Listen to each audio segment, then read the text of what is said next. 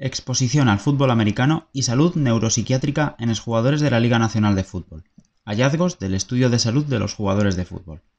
The American Journal of Sports Medicine. Andrea L. Roberts, Álvaro Pascual Leone, Frank E. Spesier, Ross D. Zafonte, Aaron L. Baggis, Hernan Taylor Jr., Lee M. Nadler, Ann Connor, Rachel Grasso, Alexandra M. Stillman, Dean A. Marenghi y Mark G. Weisskopf, publicado en 2019.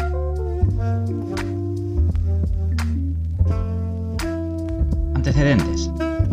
Los exjugadores de fútbol americano tienen una mayor prevalencia de deterioro cognitivo que la población general de Estados Unidos. Se desconoce qué aspectos de jugar al fútbol están asociados con los resultados neuropsiquiátricos. Hipótesis. Se planteó la hipótesis de que las temporadas de fútbol profesional, la posición de juego y la experiencia de conmociones cerebrales se asocian con la calidad de vida relacionada con la cognición y los indicadores de depresión y ansiedad. Diseño del estudio. Estudio descriptivo de epidemiología. Métodos. Los autores examinaron si las temporadas de fútbol profesional, la posición de juego y la experiencia de conmociones cerebrales, según lo medido por el autoinforme de 10 síntomas, se asociaron con la calidad de vida relacionada con la cognición, y los indicadores de depresión y ansiedad en una encuesta transversal realizada en 2015 hasta 2017. La calidad de vida relacionada con la cognición se midió mediante la forma corta de calidad de vida en trastornos neurológicos, cognición aplicada, preocupaciones generales. El cuestionario de salud del paciente 4 midió los síntomas de depresión y de ansiedad.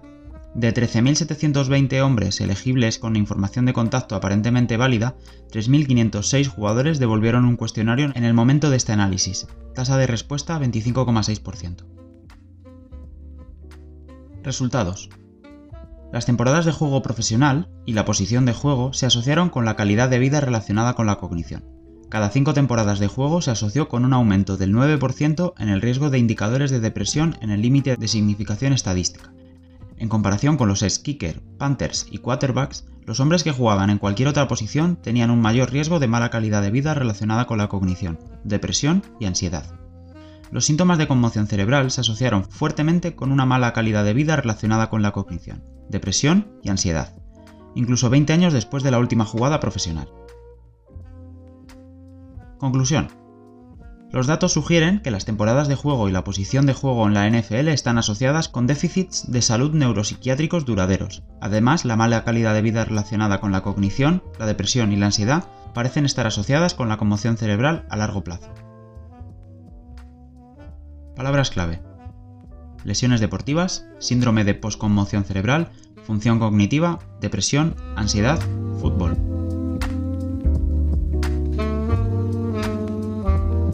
El deterioro cognitivo, la depresión y la ansiedad son secuelas agudas establecidas de la conmoción cerebral. Recientemente, la atención pública se ha centrado en la salud a largo plazo de los exjugadores profesionales de fútbol americano, como grupo ocupacional expuesto a un número inusualmente alto de conmociones cerebrales y golpes subconmocionales. Varios estudios han comparado la prevalencia de trastornos neurológicos y función cognitiva entre exjugadores de la Liga Nacional de Fútbol Americano, NFL, y la población general, encontrando tasas de prevalencia de mortalidad por enfermedades neurodegenerativas y deterioro cognitivo mucho más altas de lo esperado en los jugadores de la NFL. Estudios más pequeños, con muestras de conveniencia, encontraron déficits en la función neuropsiquiátrica y anomalías cerebrales, así como encefalopatía traumática crónica, CTE, en los cerebros post-mortem de jugadores. Aunque los estudios han encontrado una prevalencia similar de depresión mayor en los jugadores de la NFL frente al público en general, se desconoce si la depresión o la ansiedad están asociados con las temporadas de juego de NFL o la posición de juego. De manera más general, también se desconoce en gran medida hasta qué punto la depresión y la ansiedad pueden ser secuelas a largo plazo de la conmoción cerebral, ya que los estudios de conmoción cerebral han tenido predominantemente menos de un año de seguimiento. Los hallazgos actuales sugieren que jugar en la NFL puede aumentar el riesgo de problemas cognitivos y enfermedades neurodegenerativas. Sin embargo, los estudios existentes tenían varias limitaciones importantes. La mayoría de los estudios no tuvieron en cuenta los factores que difieren de los jugadores de la NFL y la población en general. Por lo general, los jugadores de la NFL participaron ampliamente en deportes juveniles y universitarios, que conllevan riesgo de conmoción cerebral y golpes subconmocionales, Estas exposiciones antes de jugar en la NFL pueden explicar parte del riesgo neuropsiquiátrico en los jugadores de la NFL en comparación con la población general. Por ejemplo, dos de tres muestras que incluían exjugadores de la NFL informaron que jugar al fútbol americano organizado antes de los 12 años estaba asociado con déficits cognitivos y depresión. Los estudios cerebrales post-mortem proporcionaron evidencia de que los exjugadores con síntomas neuropsiquiátricos tenían anomalías físicas en la estructura cerebral. Sin embargo, estos estudios adolecían de un posible sesgo de selección, ya que estaban compuestos abrumadoramente por hombres que tenían síntomas neuropsiquiátricos en la vida. Por lo tanto, se desconoce la magnitud del riesgo y los factores específicos del juego de la NFL asociados con problemas cognitivos y el estado de ánimo posteriores. Los estudios que comparan exjugadores de la NFL entre sí en una muestra no seleccionada por síntomas neuropsiquiátricos podrían mitigar algunos de estos problemas metodológicos. Una asociación dosis-respuesta de los resultados neuropsiquiátricos con las temporadas de juego de la NFL proporciona evidencia para la hipótesis de que el fútbol profesional causa peores resultados neuropsiquiátricos. La falta de tal asociación sería evidencia contra la causalidad. Los estudios de exjugadores de la NFL han examinado la asociación de conmociones cerebrales autoinformadas y deterioro cognitivo, diagnóstico médico de la enfermedad de Alzheimer y depresión, con hallazgos variados. Sin embargo, aunque un estudio de validación longitudinal encontró que las conmociones cerebrales autoinformadas tenían una confiabilidad moderada, su uso como medida de exposición puede ser problemático. Los jugadores cuya salud física y mental disminuyó de las encuestas tendieron a informar más conmociones cerebrales en la segunda encuesta en comparación con la primera, lo que sugiere que la salud actual influyó en los informes de conmociones cerebrales pasadas. Además, los registros médicos de conmociones cerebrales no concuerdan con los resultados de los atletas, debido a la no divulgación o la falta de tratamiento. Por lo tanto, las temporadas de juego y la posición de juego, que están asociadas con las conmociones cerebrales, pueden servir como medidas de exposición menos sesgadas y recordadas de manera más confiable que el informe directo de la exposición a la conmoción cerebral. En el presente estudio, examinamos si las temporadas de juego y la posición del juego en la NFL se asociaron con una mala calidad de vida relacionada con la cognición, QOL, depresión y ansiedad en una gran muestra de jugadores.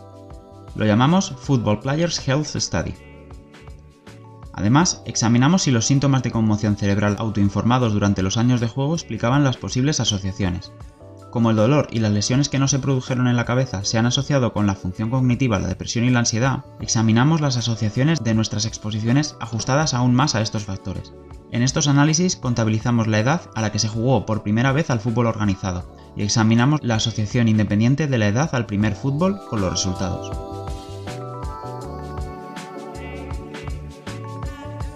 Métodos. Muestra.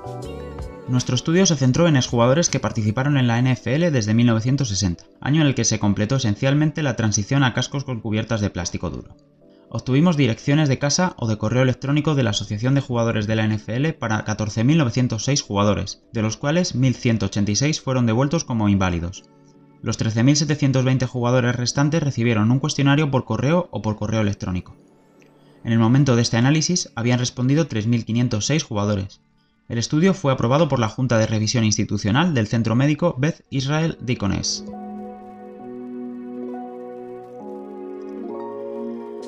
Medidas. Posiciones de fútbol. Se pidió a los jugadores que indicaran las posiciones en las que jugaban profesionalmente con más frecuencia. Las opciones de respuesta incluyen Offensive Lineman, Defensive Lineman, Linebacker, Defensive Back, running back, wide receiver, tight end, quarterback, kicker o punter y equipos especiales. La categoría de referencia fue kicker punter. Como casi todos los jugadores que jugaron en equipos especiales también enumeraron una posición ofensiva o defensiva, creamos una variable adicional para indicar que participaron en equipos especiales. En tres niveles, ninguno, fuerza especial, para jugadores que también jugaron en la línea ofensiva, defensiva o tight end, y velocidad especial, para los jugadores que también jugaron de running back, wide receiver, defensive back o linebacker. Para 10 hombres que no seleccionaron una posición, identificamos su posición de juego en la NFL a través de una búsqueda en Internet. A los jugadores se les preguntó cuántas temporadas practicó activamente o jugó fútbol profesional. Además se les preguntó por el primer y su último año de juego profesional. Obtuvimos datos de 53 hombres de Pro Football Reference. Los 22 hombres restantes fueron excluidos de los análisis con esta variable. Investigamos 10 síntomas de conmoción cerebral relacionadas con el fútbol durante los años de juego con lo siguiente. Mientras jugaba o practicaba fútbol, experimentó un golpe en la cabeza, cuello, parte superior del cuello, seguido de dolores de cabeza, náuseas, mareos, pérdida de conocimiento, problemas de memoria, desorientación, confusión, convulsiones, problemas visuales y sensación de inestabilidad en los pies. Las opciones de respuesta para cada síntoma fueron las siguientes. No, una vez, de 2 a 5, de 6 a 10 u 11 veces. Los codificamos como 0, 1, 3, 5, 8 y 13 y calculamos la media de los 10 elementos. Dividimos esta media por temporadas de juego profesional para crear una puntuación media de síntomas de conmoción cerebral por temporada. Por último, calculamos los cuartiles de puntuación de conmoción cerebral para examinar una posible respuesta a la dosis de los síntomas y los resultados neuropsiquiátricos. Además, creamos tres grupos de posiciones de juego basados en los síntomas de conmoción cerebral por temporada promediados entre todos los jugadores en esa posición. 1. Bajo. Kickers, Panthers y Quarterbacks. 2. Medio. Wide Receivers, Defensive Backs, Líneas, Titans. Y 3. Alto. Running Backs, Linebackers y equipos especiales. A los jugadores se les preguntó, ¿qué edad tenías cuando comenzaste a jugar al fútbol organizado? Dicotomizamos la edad en el primer juego como por debajo de 12 o 12 años, según investigaciones anteriores. Un pequeño número de hombres, n igual a 47, no aportó el dato de la edad al primer juego y fueron excluidos de los análisis con esta variable. Calidad de vida relacionada con la cognición. La forma abreviada de calidad de vida en trastornos neurológicos, cognición aplicada, preocupaciones generales, NeuroQOL, se utilizó para evaluar la calidad de vida relacionada con la cognición. Se obtuvieron 8 elementos sobre las dificultades cognitivas de los últimos 7 días. Por ejemplo, tuve que leer algo varias veces para entenderlo. Las opciones de respuesta fueron las siguientes. 0, nunca. 1, raramente, una vez. 2, a veces. 2, tres veces. 3, a menudo, una vez al día o 4, muy a menudo, varias veces al día. Las respuestas se sumaron para crear una medida continua. Se utilizó la muestra de población de Estados Unidos, n igual 1109, para crear puntuaciones T estandarizadas, con una media de 50 y una desviación estándar de 10. Sobre la base de directrices publicadas, creamos un indicador de síntomas graves o deterioro, con una puntuación de 30, que corresponde a dos desviaciones estándar por debajo de la media de la población de Estados Unidos, aproximadamente equivalente al 2,5% más bajo de la población de Estados Unidos. La forma corta tuvo una excelente consistencia interna en nuestros datos. 10 hombres no respondieron a las preguntas de NeuroQ o L y fueron excluidos de estos análisis. Indicadores de depresión y ansiedad. El cuestionario de salud del paciente 4, PHQ4, evaluó los síntomas de depresión y ansiedad. El PHQ4 consta de dos síntomas de depresión en las últimas dos semanas. El PHQ-2, poco interés o placer en hacer las cosas y sentirse deprimido o desesperado, y dos síntomas de ansiedad, la ansiedad generalizada Disorder Scale, sentirse nervioso, ansioso o al límite, y no poder detener o controlar la preocupación. Las opciones de respuesta incluyen lo siguiente, 0 en absoluto, 1 varios días, 2 más de la mitad de los días, 3 casi todos los días.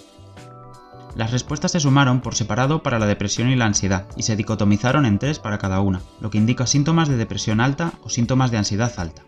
En un metaanálisis de cuatro estudios, un punto de corte de 3 tenía una sensibilidad de 0,76 y una especificidad de 0,81. El uso actual de medicación para la depresión y la ansiedad se preguntó por separado, cada uno codificado sí o no. Se consideró que los hombres tenían indicadores de depresión si alcanzaban el límite de PHQ-2 o estaban tomando medicamentos para la depresión. Se consideró que los hombres tenían indicadores de ansiedad si cumplían con el límite 2 de la escala de trastorno de ansiedad generalizada o estaban tomando medicamentos para la ansiedad. Tres hombres no respondieron al PHQ-4 y fueron excluidos. Medicamentos para el dolor y la cirugía. El uso de los analgésicos se preguntó con lo siguiente. Durante sus años de juego activo, ¿tomó medicamentos para el control de dolor una vez a la semana o más? no solo para una lesión aguda. Las opciones de respuesta incluían aspirina o Tilenol, ibuprofeno y medicamentos recetados. Como solo el uso de analgésicos recetados se asoció a nuestros resultados, solo incluimos esta variable con los modelos posteriores. Se cuestionó la cirugía durante los años de juego, reconstrucción del ligamento cruzado anterior, cirugía de cuello, espalda, rodilla, tobillo, hombro y mano creamos un recuento del número de tipos de cirugía a partir de estas respuestas. Por ejemplo, un jugador que tuvo al menos un procedimiento quirúrgico de cuello, mano y espalda habría tenido tres tipos de procedimientos quirúrgicos. Factores demográficos. La raza se codificó como negro, blanco u otro. La edad en el cuestionario fue en años. Análisis estadístico. Para investigar el posible sesgo de participación, comparamos a los que respondieron Football Players Health Study con los que no respondieron. Los datos de 7.772 que no respondieron se obtuvieron mediante la vinculación con el conjunto de datos de referencia de fútbol profesional, que incluye solo jugadores con estadísticas regulares o de postemporada. También comparamos la distribución racial del Football Players Health Study con la de una muestra aleatoria estratificada previa de jubilados de la NFL elegibles para pensión. Determinamos la prevalencia de la calidad de vida deficiente relacionada con la cognición, la depresión y la ansiedad, por posición de jugador y número de temporadas profesionales. A continuación, para determinar la asociación de nuestros resultados con la posición y las temporadas profesionales, ajustamos dos modelos para cada resultado. 1. Posición, temporadas de juego profesional, edad al momento del cuestionario y raza. Y 2. Más ajustados para los síntomas de conmoción cerebral en el momento del impacto en la cabeza. Además, dado que las lesiones no craneales y la experiencia del dolor se han asociado con la función cognitiva, la depresión y la ansiedad, ajustamos un tercer modelo más ajustado para el número de procedimientos quirúrgicos, como un indicador de lesiones no craneales y el uso regular de analgésicos recetados durante el juego. También examinamos nuestros resultados en asociación con tres grupos de posición de juego. Como las asociaciones con las temporadas de juego y la posición pueden diferir según la época del juego, dividimos a los jugadores en dos grupos según la mediana del primer año calendario de juego, 1984, y probamos los siguientes términos de interacción. 1. Temporadas de juego y 2. Posición.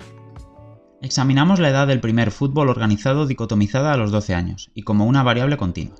Ajustamos un modelo para cada una de estas exposiciones para la calidad de vida relacionada con la cognición, la depresión y la ansiedad, como las variables dependientes ajustadas por edad en la entrevista y raza. Finalmente, como la pérdida de conciencia puede recordarse con mayor precisión que otros síntomas de conmoción cerebral y caracteriza a las conmociones cerebrales graves, realizamos análisis con pérdida de conciencia como exposición en asociación con nuestros tres resultados, ajustados por edad y raza. Realizamos análisis de sensibilidad utilizando ponderación de probabilidad inversa para explorar los posibles efectos del sesgo en la participación en el estudio. Estimamos la probabilidad de participación según la posición, el año de inicio, el año de finalización y las temporadas de juego utilizando datos de referencia de fútbol profesional, para los que no respondieron. Ajustamos modelos con participantes ponderados por la inversa de esta probabilidad. Los análisis estadísticos se analizaron en SAS, Estimamos los cocientes de riesgo utilizando ecuaciones de estimación generalizadas.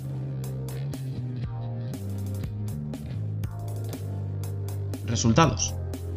Los encuestados tenían una edad media de 52,8 años y habían jugado el fútbol profesional por última vez entre 1 y 55 años antes del cuestionario. En las comparaciones de respondedores y no respondedores con el conjunto de datos de referencia del fútbol profesional, los respondedores jugaron un poco más de temporadas de fútbol que los no respondedores y comenzaron su carrera profesional anteriormente. La distribución de posiciones en el Football Players Health Study difirió de la edad de los no respondedores, con los offensive linemen componiendo un mayor porcentaje de nuestra muestra, y los defensive backs representando un porcentaje menor de nuestra muestra la distribución racial del Football Players Health Study fue similar a la de una muestra aleatoria estratificada previa de jubilados de NFL, elegibles para pensión. Uno de cada ocho encuestados informó una calidad de vida deficiente relacionada con la cognición con puntuaciones T de 30, lo que indica un deterioro grave.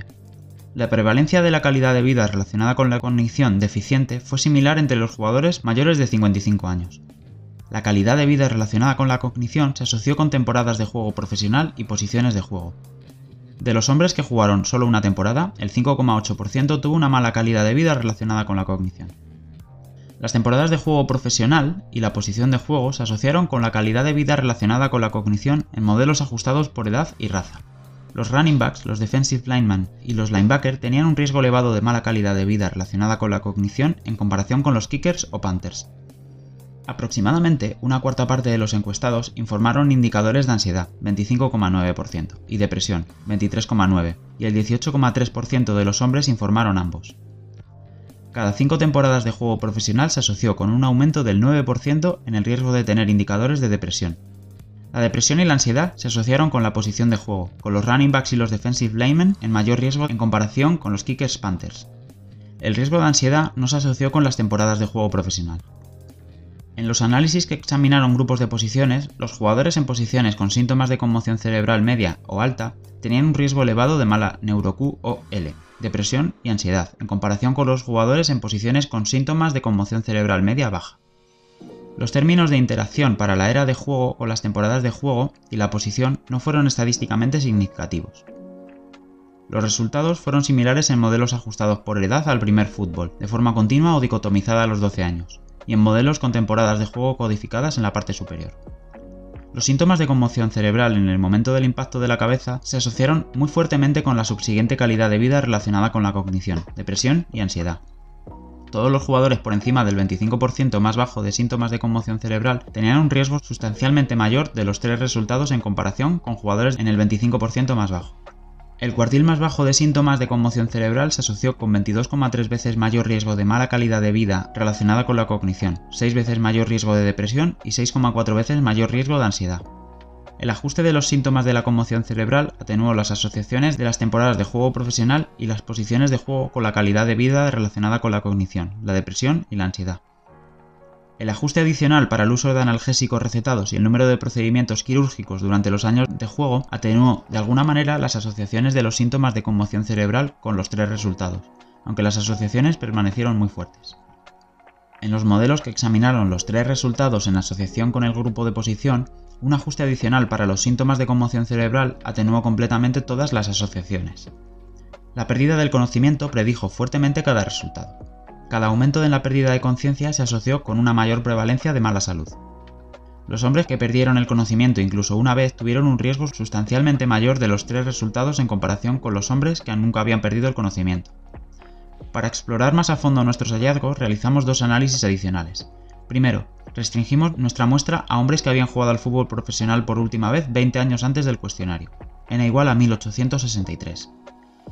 En esta submuestra, la pérdida de conciencia se mantuvo fuertemente asociada con la calidad de vida relacionada con la cognición, la depresión y la ansiedad. En segundo lugar, para examinar los efectos de la conmoción cerebral sin perder el conocimiento, restringimos nuestra muestra a hombres que nunca habían perdido el conocimiento.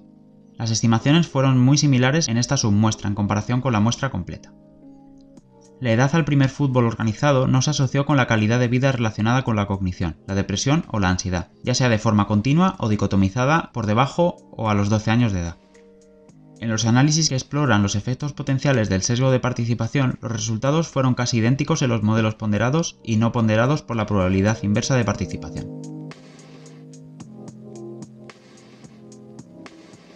Discusión. Encontramos que cada 5 temporadas de juego profesional se asoció con un 19% más de riesgo de mala calidad de vida relacionada con la cognición. Entre los hombres que jugaron solo una temporada en la NFL, el 5,8% tuvo una mala calidad de vida relacionada con la cognición, versus el 12,7% en los hombres por debajo de una temporada. Lo que sugiere nuevamente que el juego profesional coloca a los jugadores en un mayor riesgo, por encima del riesgo resultante del fútbol universitario y juvenil, con respecto a las asociaciones individuales, los running backs y los defensive linemen tenían riesgo elevado de los tres resultados que examinamos, en comparación con los kickers y los panthers.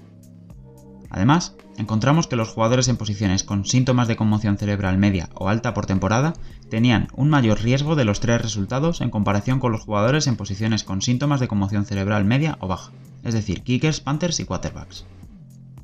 Los síntomas de conmoción cerebral en el momento del impacto en la cabeza explicaron las diferencias entre la calidad de vida relacionada con la cognición y la depresión, según las temporadas de juego y la posición, tanto individualmente como en grupo, lo que sugiere que la experiencia de las conmociones cerebrales subyace en gran parte de la asociación de las temporadas de la NFL y la posición de juego con los resultados. Los síntomas de la conmoción cerebral y la pérdida del conocimiento se asociaron fuertemente con indicadores de ansiedad y depresión, incluso décadas después de la lesión, hasta donde sabemos, solo tres estudios de tamaño grande o moderado han examinado la depresión, y ningún estudio ha examinado los síntomas de ansiedad en asociación con la conmoción cerebral durante periodos prolongados después de la lesión. Los estudios existentes típicamente examinaron los síntomas dentro del primer año de lesión, carecían de grupos de comparación sin conmoción cerebral o tenían un tiempo desconocido entre la lesión y los síntomas psiquiátricos o pocas excepciones. Nuestros resultados sugieren que la ansiedad y la depresión pueden ser secuelas importantes a largo plazo de la conmoción cerebral. La edad a la que se jugó por primera vez al fútbol organizado no se asoció con la calidad de vida relacionada con la cognición, la depresión o la ansiedad. Estudios anteriores encontraron asociación de deterioro cognitivo y microestructura del cuerpo calloso con la edad temprana en el fútbol organizado por primera vez, pero estas muestras eran de conveniencia de tamaño pequeño y moderado. Sin embargo, en comparación con los participantes típicos de deportes juveniles, es probable que los exatletas profesionales hayan practicado deportes juveniles con una intensidad inusual. Por ejemplo, jugar de titular, tener más tiempo de juego, practicar más temporadas de deportes durante la infancia, y por lo tanto es posible que no sean representativos. Además, para los atletas profesionales, los efectos de los deportes juveniles podrían verse superados por exposiciones profesionales posteriores, y los niños más afectados por lesiones probablemente no continuarían compitiendo profesionalmente, posiblemente creando sesgos. Por lo tanto, los exdeportistas profesionales no son ideales para el estudio de los efectos de los deportes juveniles. Nuestro estudio tiene importantes limitaciones. Primero, que el NeuroQ o ELEM es una medida validada de la calidad de vida relacionada con la cognición, dada la reciente atención pública sobre la asociación de la conmoción cerebral con la función cognitiva en la vida posterior. Posible que los jugadores que experimentaron conmociones cerebrales estén sensibilizados a posibles síntomas cognitivos y puedan sobrevalorarlos, pero esto no afectaría a las asociaciones de la función cognitiva con las temporadas o la posición de juego.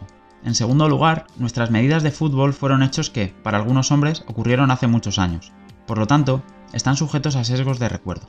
En particular, los síntomas de una conmoción cerebral pueden ser difíciles de recordar con precisión. Sin embargo, también consultamos los eventos de pérdida de conocimiento, que pueden ser más fáciles de recordar, y obtuvimos hallazgos similares. En tercer lugar, no pudimos considerar los posibles efectos de los golpes subconmocionales, que pueden estar asociados con la función cognitiva, aunque los hallazgos son mixtos. En cuarto lugar, las estimaciones de la asociación de las temporadas de juego y los resultados neuropsiquiátricos probablemente estén sesgadas por el efecto del trabajador sano, los jugadores que permanecen en la NFL durante muchos años suelen ser aquellos que no han sufrido lesiones graves. Esta situación sesgaría las estimaciones del efecto hacia la hipótesis nula, es decir, nuestros hallazgos subestimaron las verdaderas asociaciones entre las temporadas de juego y los resultados de salud. Los jugadores también pueden haber elegido o no haber podido participar debido a problemas de salud o muerte por exposiciones relacionadas con el fútbol, lo que reduciría las estimaciones de prevalencia. En quinto lugar, nuestra tasa de respuesta al cuestionario fue modesta y podrían haberse visto afectadas por el sesgo de participación.